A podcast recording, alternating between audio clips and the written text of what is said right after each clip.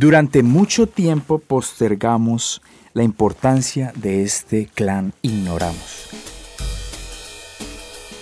En el hip hop del momento sin darle valor, pero ahora comprendemos su poder y honor.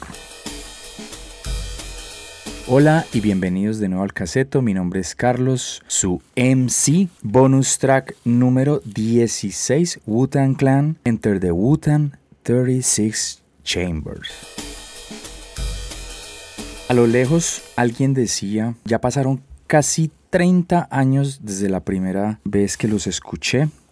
Los escuché en un casete precisamente, en un casete original que un primo trajo de Nueva York. Eh, lo, lo, más cautivante de este grupo o en el momento que escuché Wutan Clan por primera vez fue escuchar el nombre de un personaje nefasto de nuestra historia, sin embargo, hace parte de esa cultura popular y de ese amarillismo y de esa sevicia y de ese panorama que vivimos en los años 80 y 90 Pablo Escobar. Eh, en una de las rimas, uno de los MCs de Butan Clan hace referencia a Pablo Escobar. Era lo único que escuchábamos. De hecho, era la única palabra o lo único que entendíamos en su momento, o por lo menos que yo entendía del tema o del grupo. Realmente eso fue lo que atrajo la atención de mi primo al comprar ese casete original. Sin embargo, como él era neoyorquino prácticamente, eh, hacía parte de esa cultura popular y hacía parte ya del panorama que vivía la gente de esa ciudad en los noventas. Fue una década crucial para el desarrollo y consolidación del rap como género musical. Durante este periodo el rap experimentó una explosión de creatividad y diversidad y obviamente popularidad, se convirtió en una fuerza cultural y artística muy importante en la escena musical. En esta década el rap de la costa este y el rap de la costa oeste de los Estados Unidos se convirtieron en los principales focos de este movimiento artístico, por decirlo así. No es no era tan nuevo en los años 90, ya tenía unos años eh, del trasegar, más o menos a finales de los 70 se sabe pues como de los primeros indicios del rap, sin embargo eh, la consolidación fue en los años 90 y la época dorada, por ejemplo en la costa oeste que era liderada por NWA y de allí salieron los personajes Dr. Dre, después llegó Tupac Shakur, perdón, de NWA salió Dr. Dre, eh, Ice Cube, Easy E, MC Rem no tuvo como una fuerza. DJ Yela tampoco siguieron, sin embargo estos tres tuvieron pues su, su cúspide. Easy E infortunadamente tuvo el deceso que todos conocemos y no pudo seguir en esta carrera y en esta valle y venga con Dr. Dre y Ice Cube. Ice Cube con Dr. con Dr. Dre en esa constante tiradera, digámoslo, de rimas, como dicen los que les gusta el rap en español.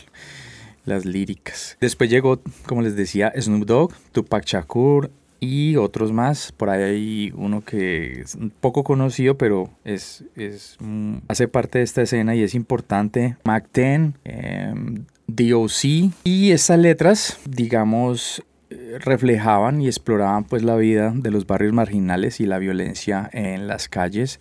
Eh, las bases fueron sentadas a partir del funk y allí se tomó el término G-funk. Pues creo yo que es por lo de gangsta, lo del gangster y el gangsta rap y el G-funk tiene estos sonidos tan característicos y el sampleo de innumerables canciones de funk y de soul. Sin embargo, en, en ese contexto fue que Utan Clan salió de Staten Island New York. Utan se presentó como una fuerza completamente nueva en el rap de la costa este. Ya existía el Cool J, eh, Public Enemy, Ron DNC, estaba Eric B, en Rakim. Bueno, habían varios allí. Big Daddy Kane, creería yo que también estuvo un poco antes de ellos. Sin embargo, estos desafiaron las convenciones establecidas y ofrecieron un enfoque único y fresco. El álbum con que el grupo debutó fue el que les traigo hoy a este bonus track dentro de Wutan 36 Chambers, lanzado en septiembre 9 creo de 1993, se convirtió en uno de los hitos de la historia del rap. El álbum se destacó por su producción cruda, minimalista, las letras contundentes, el sonido distintivo, que incluía muestreos y grabaciones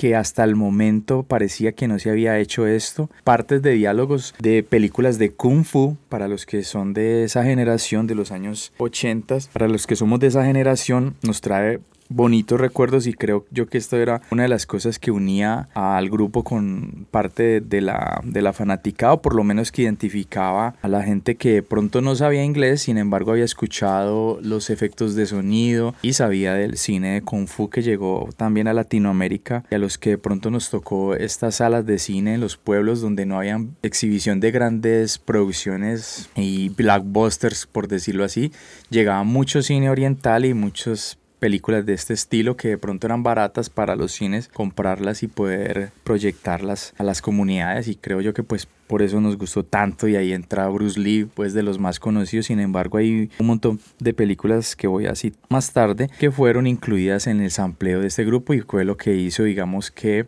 tuviera ese toque especial. Wutan Clan ofreció un enfoque, digamos, al incluir sonidos de películas, un toque, le dio un toque pues más oscuro y cinematográfico, fusionando pues el rap, la cultura oriental y la estética de las calles. Esta mezcla pues fue insuperable. Y la influencia de Wu-Tang Clan en ese momento fue inmensa. El grupo capturó la atención de los oyentes y de la industria musical con su estilo único y su autenticidad en las letras. El enfoque de esa unidad colectiva, eh, su estilo narrativo crudo y su identidad visual distintiva resonaron en la cultura del rap de la época. Además, Wu-Tang sentó las bases para el éxito colectivo en el rap. Antes de Wu-Tang no habían este tipo de crews, no habían este tipo de grupos tan grandes. Wu-Tang inicialmente tiene nueve integrantes. Le dio su toque propio y un enfoque artístico muy particular. Trabajaron juntos como una fuerza unida y apoyaron las carreras en solitario de sus miembros individuales. Esto estableció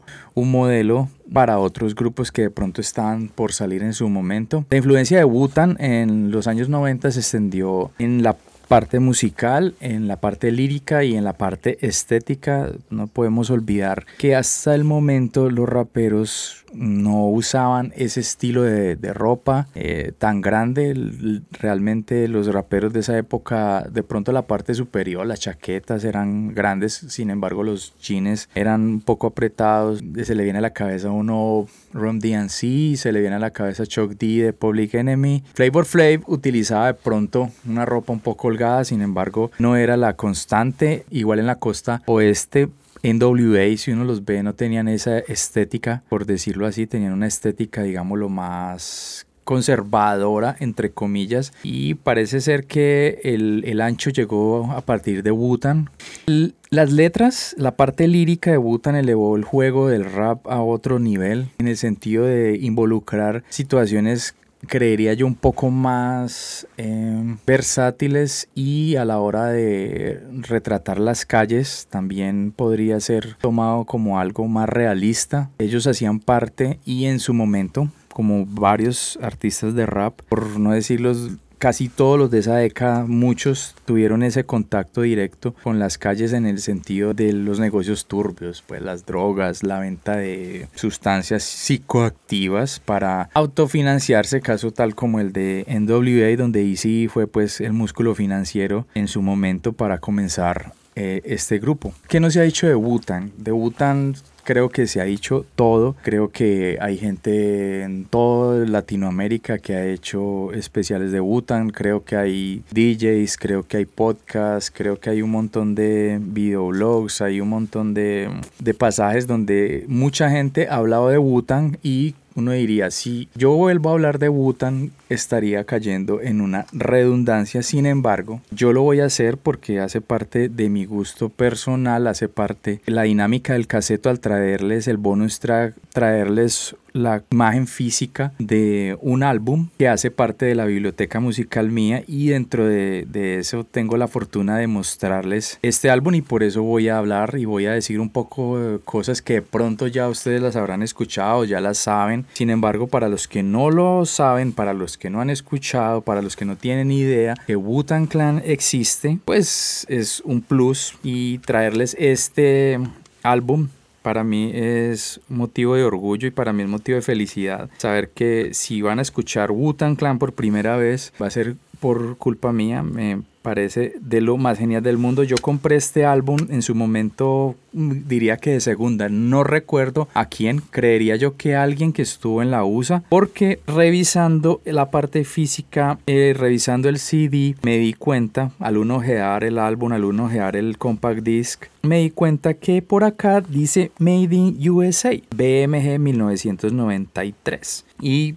corroborando eso en el álbum también dice impreso en Estados Unidos de Norteamérica, impreso en Gringolandia, BMG, New York, New York. Este de hecho es copia neoyorquina para mí, entonces es un motivo aún más de alegría sin darme cuenta en su momento realmente lo compré porque sabía y me gustaba Butan Clan no al nivel que me puede gustar hoy en día que ya pronto entiendo más de inglés y los puedo apreciar por ese lado, porque al principio no los aprecia es por el lado, digamos, del ritmo, el sonido, la imagen, más allá de, de la parte lírica o lo que ellos estaban diciendo en su momento. El disco compacto es un arte sencillo, tiene el logo clásico, ahorita vamos a mencionar un poco, digamos, dentro de esos datos que uno siempre da de Butan Clan, eh, a partir de dónde salió, quién hizo el logo, a partir de dónde sale el nombre del grupo, el presión, perdón, es en negro el logo de la del grupo es en el clásico amarillo. El book interno no tiene las líricas como lo acostumbran los álbumes de, de rock, perdón. Bueno, hay, álbumes de rock que no traen las letras, sin embargo tiene algo muy interesante que creo yo que es uno pues, de los que tengo yo es uno de los ejemplos más, más bacanos y más bonitos de cómo esto demuestra que ese grupo no llegó solo donde llegó porque el álbum al desplegarlo en la parte interna tiene un listado enorme de agradecimientos y de saludos a gente que para ellos, obviamente al ser nueve, pues cada uno le pide una lista. Bueno, ¿y usted a quién quiere, usted a quién quiere darle las gracias? ¿A quién quiere saludar en los créditos del álbum? Bueno, no sé, eso salió un gentío, pero es muy interesante eso porque da un mensaje muy bonito que para llegar a donde llegaron no pudieron haber llegado solos y esto, digamos, es un mensaje positivo a la hora de tenerlo en cuenta como humanidad, de debemos tener en cuenta que para llegar a algún lado no lo podemos hacer solos, no somos islas. Entonces ahí podemos ver dentro de, este álbum implícito ese mensaje de unidad y de respeto ante muchos de los que les ayudaron. Otros dirían, no, nosotros llegamos solos y suerte. Sin embargo, Butan le da la gracia a un montón de gente. Este álbum contiene nueve temas originalmente. Eh, se los voy a citar, más adelante van a salir por allí dentro de lo que vamos a hablar de Wutan, Shame on New, Clan in the Front, Can I Be All So Simple, Method Man, el cuarto track, el quinto track, The Mystery of the Chess Boxing, el sexto track, Wutan Clan Ain't Nothing to Fuck With. Aquí dice Wutan Clan Ain't ya, hasta ahí llega, el resto es parte del coro. Como dice el cuento, es algo con lo que ustedes no se pueden meter ni por el putas. El séptimo track y yo diría que el himno de ellos y uno de los himnos del rap, Cream, Cash Rules Everything Around Me, es brutal ese tema. Yo creo que los que no lo han escuchado y lo escuchen bueno, es una de las fuentes, pues, digamos, de inspiración para muchos de los raperos hoy en día, creería yo. Ese tema es voladísimo. El octavo track, Protect Your Neck, un consejo muy importante para los que están por allí andando por la vida y no se dan cuenta que se tienen que proteger y proteger el cuello. Y el último tema, Tears Concept. Y al final llega la conclusión. Este álbum tiene una edición posterior, diría yo que salió el mismo año, que contiene 15 temas temas contiene unos temas extra. Sin embargo, el álbum original venía siendo este de nueve temas. La versión extendida, diría yo, que la que contiene 15 temas, ese sí lo pueden encontrar en Spotify. Sin embargo, habrá gente que lo tenga en CD, la versión extendida. Hay gente que de pronto lo puede tener en pasta versión extendida, 15 temas. No sé si caben en un, en un long play, en un acetato. Pero en este disco compacto, de hecho, cuando uno lo ve a la hora del quemado se ve que no está como completo todo el disco. Llega hasta cierto punto, o sea, no aprovecharon toda parte digital. Vamos a ver si ponemos un par de tracks. Sabemos que este fue el primer lanzamiento de ellos, con este la rompieron. Sabemos que Risa tenía un plan para cinco años, se convocó amigos del barrio y los invitó a embarcarse en esta aventura. El objetivo era crear una marca, lanzar un grupo y al mismo tiempo que esto permitiera que cada miembro tuviera su álbum en solitario o su carrera en solitario. Escuchaba a un DJ que hace una reseña sobre Wu-Tang Clan que ellos empezaron al revés. Generalmente eh, comenzarían con álbumes individuales y al final terminarían en un álbum en grupo. Pero Risa tenía un plan distinto, ¿no? Y lo logró de una manera magistral. Él pensó a Wutan como una empresa de hecho, todo viene calculado desde un principio. Y consolidar a cada uno de los integrantes de esta empresa como una entidad individual. Eh, curioso saber que varios de los nombres de los integrantes del clan están inspirados en películas de Kung Fu. Además, es importante destacar que Capadona no fue uno de los miembros originales, sino que se unió al clan en el 2007 después de la trágica muerte de ODB, que descanse en bits, como dicen por Inicialmente el logotipo del clan fue diseñado por uno de sus miembros, Mathematics. La idea original era que la W salieran dos brazos que decapitaban una cabeza, haciendo referencia a la canción Protect Janek, la canción del track número 8. Eh, sin embargo, decidieron descartar esa imagen debido a que no representaba adecuadamente la marca y podía ser tomada con demasiada reticencia, podría ser tomada de manera como,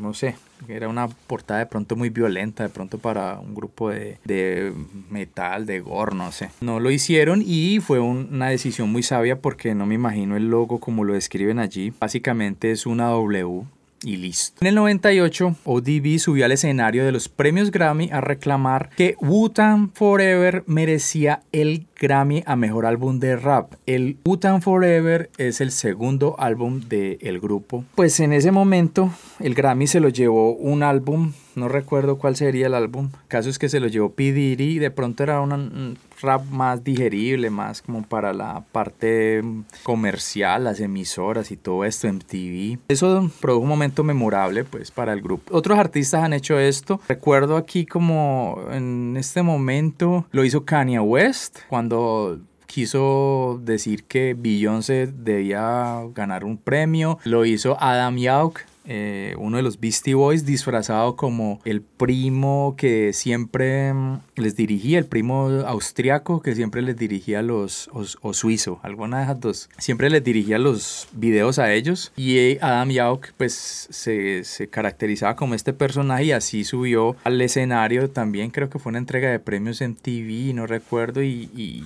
hizo lo mismo que hizo ODB para Wu-Tang Clan en estos premios Grammy. Interesante destacar que Method Man es el único miembro en solitario que ha ganado un premio Grammy y diría yo. Risa es considerado uno de los mejores productores de rap de la historia y la influencia que él tuvo sobre esta música y la habilidad de crear beats innovadores son ampliamente reconocidos. Que Wu-Tang es sin duda uno de los grupos de rap más influyentes. Abrieron camino para otros artistas de esa costa, de la costa este, como Nas, Jay-Z, Puff Daddy. Mmm, Notorious B.I.G. ¿Quién podría uno nombrar allí? Sin embargo, dentro de los que se me ocurren en este momento podrían estar nombrados estos. Además, Risa fue uno de los pioneros del subgénero del hip hop más conocidos como horrorcore, que ha influido muchas de las temáticas y de los estilos de los raperos actuales y Wutan supo aprovechar e incorporar estos elementos a su música de una manera impactante. De hecho, artistas de rap que yo diría que pueden caber dentro de estos, podríamos decir que Tyler the Creator tiene bases como horror Mm, diría uno, por ejemplo, Ghetto Boys con temas como My Mind Plays Tricks on Me. Ese tema podría catalogarse dentro del horror. ¿Qué otro tema? Bueno, se me vuela en este momento. Ahí les dejo a Tyler the Creator como uno de los personajes que podría estar dentro de, de ese subgénero del rap. Dentro de este plan corporativo era ayudar a cada uno de los integrantes a crear su propio álbum en solitario. Dentro de eso se vino el de ODB que a la hora del té era primo de Risa. Y el hombre se vino con un álbum que diría yo que es uno de los mejores álbumes de rap, sin olvidar una parte súper, súper loca de la historia de este álbum el álbum en la portada tiene el carnet, o sea, la portada del álbum es el carnet de la asistencia social de ODB. Yo inicialmente pensé que era una joda, pensé que era un montaje, pensé que era un diseño gráfico que habían hecho. Sin embargo, mm, dentro de lo que investigué y dentro de lo que empecé a, a saber de, de ODB y de Wutan Clan, resulta que ODB seguía cobrando el welfare, que le llaman, la asistencia social la seguía cobrando en Nueva York, a pesar de que ya tenía bastantes dólares en su cuenta por el éxito de Wutan, por el éxito de su álbum, el hombre igual seguía yendo a cobrar, a cobrar la ayuda del Estado, o sea, los cupones, y esas personas tenían que llevar ese carnet que hace parte de la portada de este álbum. El álbum se llama Return to the 36 Chambers, The Dirty Version, la versión mugrosa. Uno de los temas como más emblemático es Shimmy Shimmy Ya. Ese tema es brutalísimo de ODB y obviamente este álbum se convirtió en uno de los emblemas de el rap, el que pronto tiene este álbum por allí en físico. Guárdelo, cuídelo y si no, vamos a tratar de dejar los links abajo de los sencillos y pues ahí ustedes ya investigan cuál es el álbum, pero ese álbum es genial de ODB. En 1997, como les decía, llegó el segundo álbum del grupo que se llama Wutan Forever, donde tenía unas letras mucho más evolucionadas, un carácter más refinado, reflejando las enseñanzas que habían adquirido a partir de el contacto con The Nation of Gods and Earth, temas digamos más profundos influenciados con enseñanzas del Islam, que es algo muy común dentro de la comunidad afro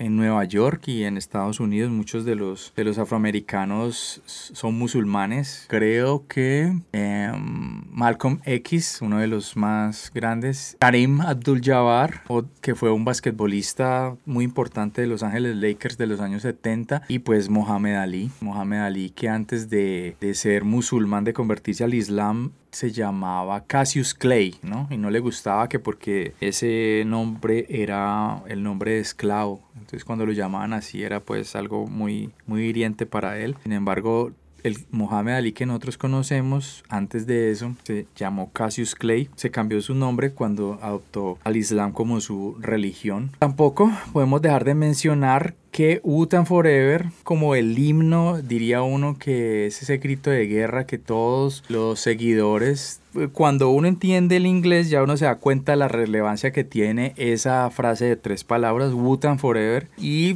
pues ese parte como de ese emblema también que se, se arma con las dos las palmas de las manos generando una W y se levantan al aire. Y en los conciertos uno lo ve también que se dice pues Butan Forever porque Butan es Forever. Pues como todos las cosas en este mundo y como todo mm, el mundo del arte, el mundo de la música, la industria de la música, obviamente se generan todo este tipo de conflicto y parecía ser que Wutan no era para siempre. En esos momentos del segundo álbum empezaron a salir unos rumores sobre la separación del álbum. Sin embargo, ellos permanecieron unidos y canalizaron esa energía en, en impulsar nuevos eh, talentos incluir nuevos, por ejemplo, Capadona y Killa Priest, y también le dieron oportunidad a grupos a Cruz, por decirlo así, empezaron a, a, impulsarlos también, Sons of Man y Killer Army. Entre 1998 y 2000 se produjo una cascada de segundos álbumes de los miembros individuales del grupo, del clan. Method Man hizo lo suyo con Tikal,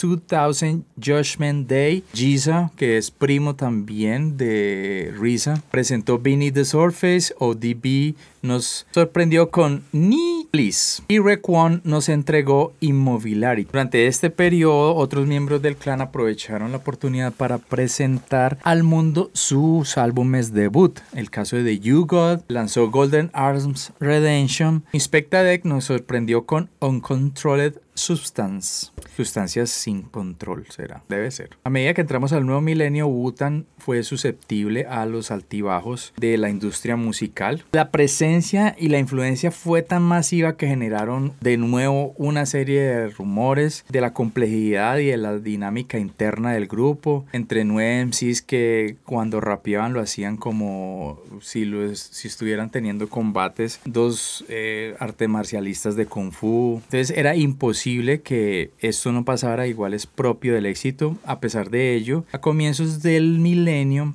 el Clan decidió reunirse una vez más para lanzar un nuevo álbum. Lamentablemente prescindieron de la participación de ODB en el trabajo discográfico, ya que en ese momento se encontraba cumpliendo una sentencia o una condena en California. No recuerdo el cargo el que le chantaron, sin embargo, ODB tenía esta particularidad de ser más grande que la vida. Este nuevo álbum se lanzó con el título de W. ODB hizo acto de presencia, logró llegar. ¿Cómo lo hizo? Unos dicen que se teletransportó, otros dicen que fue un holograma que creó la matriz. Sin embargo, la versión original es que el hombre se voló de la prisión. ¿Cómo hizo? ¿A quién le pagó? ¿Cuál qué guardia, yo creería que fue un guardia de seguridad o varios que eran super fans del tipo y logró salir desde la costa oeste y llegar a Nueva York para hacer parte del lanzamiento del el álbum de W. Sin embargo, el hombre llegó al escenario en el Teatro Hammerstein Ballroom y cantó su clásico Shimi Shimi Yo con los otros integrantes de el grupo. El hombre ahí en ese video se ve pues que tenía un botello. El hombre estaba pues súper enrumbado. No sé después qué pasó esa parte legal ahí. No sé si al man lo agarraron y les chantaron una multa por prófugo y le metieron más tiempo. Esa parte de sí se las quedó debiendo.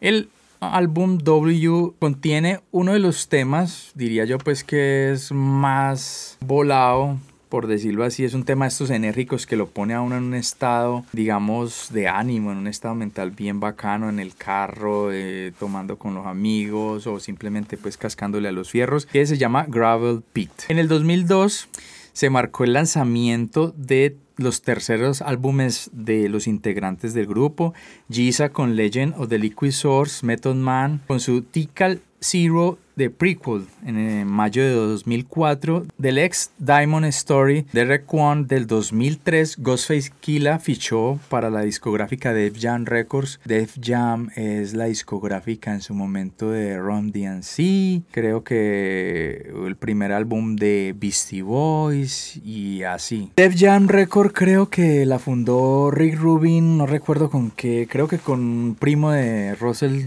de Russell Simmons me parece, o es Russell Simmons. El álbum se llamó The Pretty Toony Album de 2004 y fue el debut en solitario de Masakila con No Say Date, lanzado en 2004. ¿Qué otra cosa se puede decir de um, Clan? Que en el 2004 ODB tristemente falleció en el estudio Rockefeller. Parece ser que mm, tuvo un infarto. Diría yo que ODB es, si no el más excéntrico, uno de los más excéntricos del grupo y de los raperos que ha existido, eh, sin demeritar a los otros integrantes de, de Wutan, pero ODB tenía esta fuerza y este espíritu más grande que la vida, por decirlo así. Era una presencia en el escenario y era un tipo que el rap y pues como lo que decía salía realmente desde, desde el alma. La creación de este álbum de Enter the Wutan fue un proceso único, revolucionario en sí mismo. Estaba compuesto por nueve miembros, como les decía. Cada uno tenía su personalidad, cada uno tenía su estilo. Fue un escaparate, fue la trampolín para los integrantes en solitario. Eh, el álbum se caracteriza por un sonido crudo y una producción minimalista. Pareciera que está recién hecho, parecía que le faltaba o parece que le falta terminar porque el sonido se escucha muy muy pastoso, muy crudo. Sin embargo hace parte de, de ese estilo, hace parte también de lo que ellos ampliaron en su momento, partes de, de canciones de soul, partes de películas de kung fu entonces esto crea esa estética y crea esa textura y crea ese sonido tan particular del álbum. El, estilo distintivo, digamos, de este álbum influyó a las generaciones que vinieron y la combinación de esta producción innovadora y las habilidades líricas surgirían en un nuevo estándar en el género. Wu-Tang Clan determinó que se podía hacer música cruda y auténtica sin comprometer la calidad artística. Este álbum contiene dos de los himnos del rap, no es los himnos de la costa este, ni los himnos del álbum, ni los sencillos del álbum, contiene dos de los himnos del rap que sería Cream, Protect Yanek. Protect Yanek salió primero como sencillo y Cream le vino después. Todavía siguen resonando porque, por ejemplo, Cream hace mm, una radiografía bastante clara de lo que es el sistema capitalista, donde todo lo que lo rodea a un alrededor eh, tiene el signo pesos puesto en, en la frente. El álbum está impregnado de referencias del cine de artes marciales, digamos que son súper distintivas. Digamos, estas metáforas y comparaciones con personajes y situaciones de las películas se ven en las letras del álbum y adquieren esta dimensión visual y cinematográfica única. Una de las características principales del álbum es la inclusión de sonidos,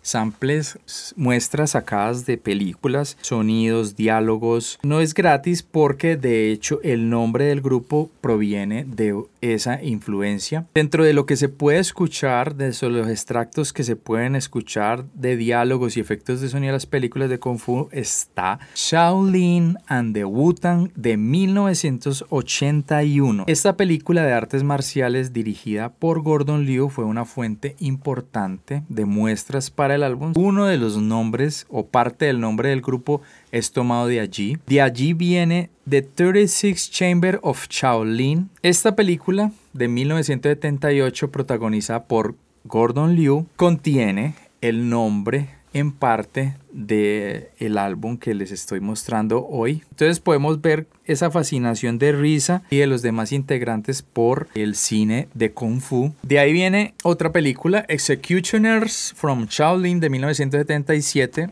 esta película de Lau Carlaun también fue fuente importante de nuevo de muestras y de sonidos. Y otra película que podría ser parte también de estos sonidos tiene una conexión muy particular con Quentin Tarantino y Kill Bill. ¿Dónde puedo yo ver esa conexión? Five Deadly Venoms de 1978, la película es de artes marciales dirigida por Shang-Chi. Es una de las películas favoritas de Wu-Tang Clan. De nuevo se tomaron también diálogos y se tomaron sonidos de esta película. Y la conexión es porque en Kill Bill el escuadrón de mujeres asesinas eh, contiene cinco, como esta película Five Deadly Venoms y tiene esa particularidad. La otra conexión que haría dentro del universo de Wutan fue creado por Risa es que Risa fue el productor y el músico creador de la banda sonora de Kill Bill. Me perdonan si me equivoco, yo sé que la primera parte, no estaría seguro si de la segunda. Podemos ver claramente esa conexión tan fuerte entre Risa y Quentin Tarantino en el sentido de que los dos son super fans de las películas de Kung Fu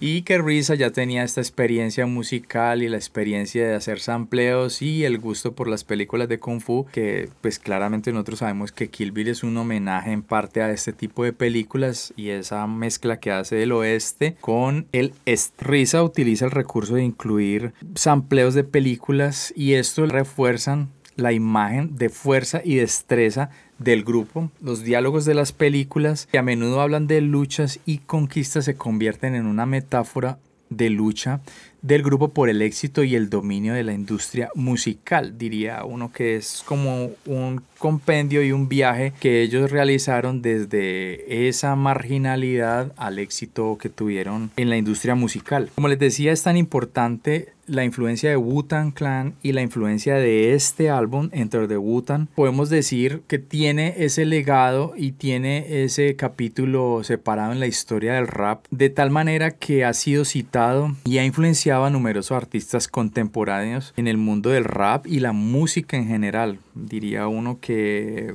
no necesariamente tiene que hacer uno rap o vertientes del rap, el trap, no sé, gente que dice que hasta el reggaetón hace parte, para que Wu-Tang sea significativo Diría uno que mucha gente, de hecho, diría uno que mucho rockero puede tener a Wutan dentro de sus eh, pocos grupos de rap que le pueden gustar, como por ejemplo Public Enemy también estaría allí. Dentro de esos artistas que podemos citar contemporáneos que han hecho mención de Wutan y de la influencia que Wutan tuvo en sus carreras actuales, podemos encontrar a este señor Kendrick Lamar que ha hablado en varias ocasiones sobre su admiración por Wutan y el impacto que tuvo sobre su propia música. Ha mencionado, obviamente, Enter the Butan, que es uno de los álbumes pues clásicos de este género como uno de los álbumes favoritos y ha citado a los miembros individuales del grupo como inspiración en su enfoque lírico es innegable elevado J. Cole otro reconocido rapero ha mencionado a Wu-Tang Clan en varias canciones y en entrevistas ha expresado su respeto por el grupo y ha reconocido su influencia y en su estilo y en su carrera musical. Joey Bada ha sido influenciado en gran medida por el sonido y el estilo del rap de los años 90 y ha citado obviamente a Wu-Tang Clan como una de sus mayores influencias. Su música refleja la estética y el enfoque lírico y la reminiscencia que hace del legado de Butan sobre pues, la escena actual. Asap Rocky